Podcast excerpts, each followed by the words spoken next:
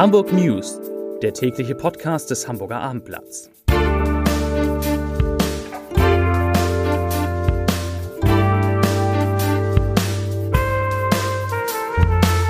Herzlich willkommen. Mein Name ist Lars Heider und heute geht es um den Großeinsatz der Feuerwehr in einem Hotel, in dem viele Schülerinnen und Schüler, die auf Klassenreise in Hamburg sind, plötzlich über Übelkeit klagten.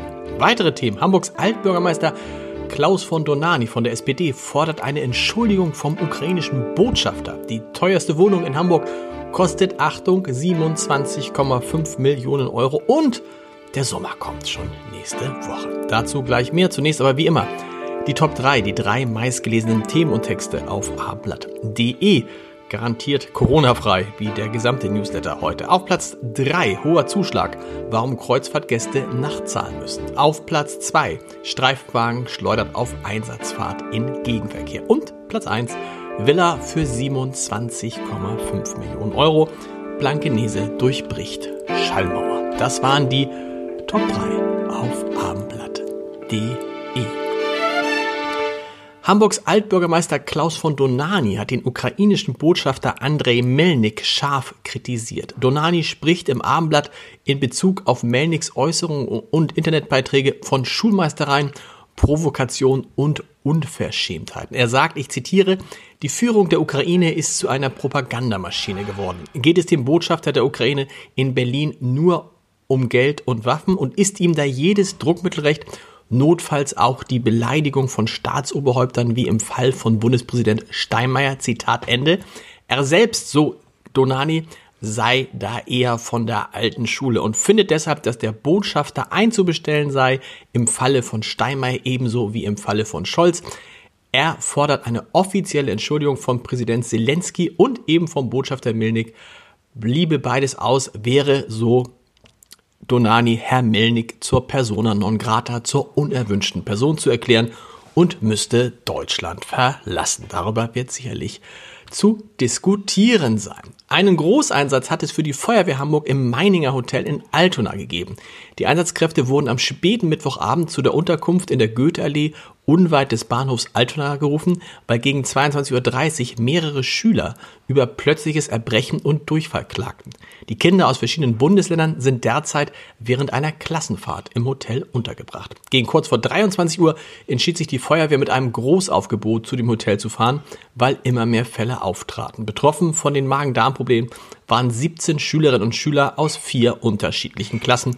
Zwei von ihnen mussten vorsorglich ins Krankenhaus gebracht werden. Die Ursache für die Übelkeit blieb zunächst unklar. Eine Lebensmittelvergiftung könne man nicht ausschließen, hieß es.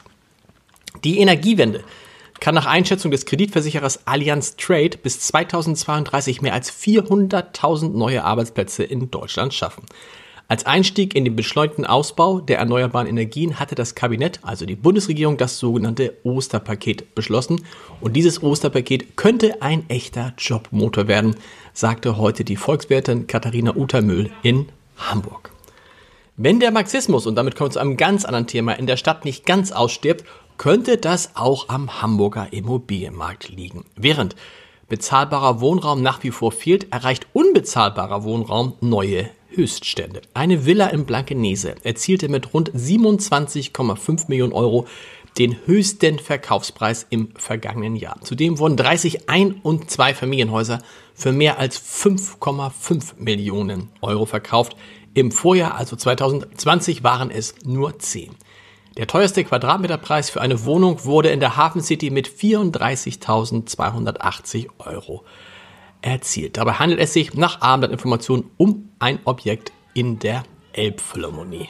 Ja, diese Daten gehen alle bis aus einer Studie vor, die dem Abendblatt vorliegt. Der Sommer kommt. Zum Wochenstart werden die Temperaturen in Hamburg auf 20 Grad klettern. Am Montag, Dienstag schon auf 22 Grad, Mittwoch auf 24 Grad und Achtung, am Donnerstag soll es tatsächlich 26 Grad warm werden und die Sonne scheint fast durchgängig. Das sind natürlich endlich mal schöne Aussichten, außer für alle die, die in der Landwirtschaft tätig sind, denn der bekommt die Trockenheit natürlich nicht. Zum Podcast-Tipp des Tages in unserem Podcast Wie jetzt, den ich gemeinsam mit Dieter Lenzen, dem Präsidenten, dem ehemaligen Präsidenten der Universität Hamburg mache, ziehen wir heute Corona-Bilanz und das ist eine sehr persönliche Bilanz, denn Dieter Lenzen hat sich tatsächlich sozusagen auf den letzten Metern noch mit Corona angesteckt und ist deshalb ziemlich sauer auf all die, die versucht haben, diese Pandemie zu managen und äh, ist auch nicht einverstanden mit den Regeln, die jetzt gelten bzw. nicht mehr gelten. Das ist ein toller Podcast geworden. Hören Sie mal rein unter www.abendblatt.de slash podcast. Wir hören uns morgen wieder um 17 Uhr mit den Hamburg News. Bis dahin. Tschüss.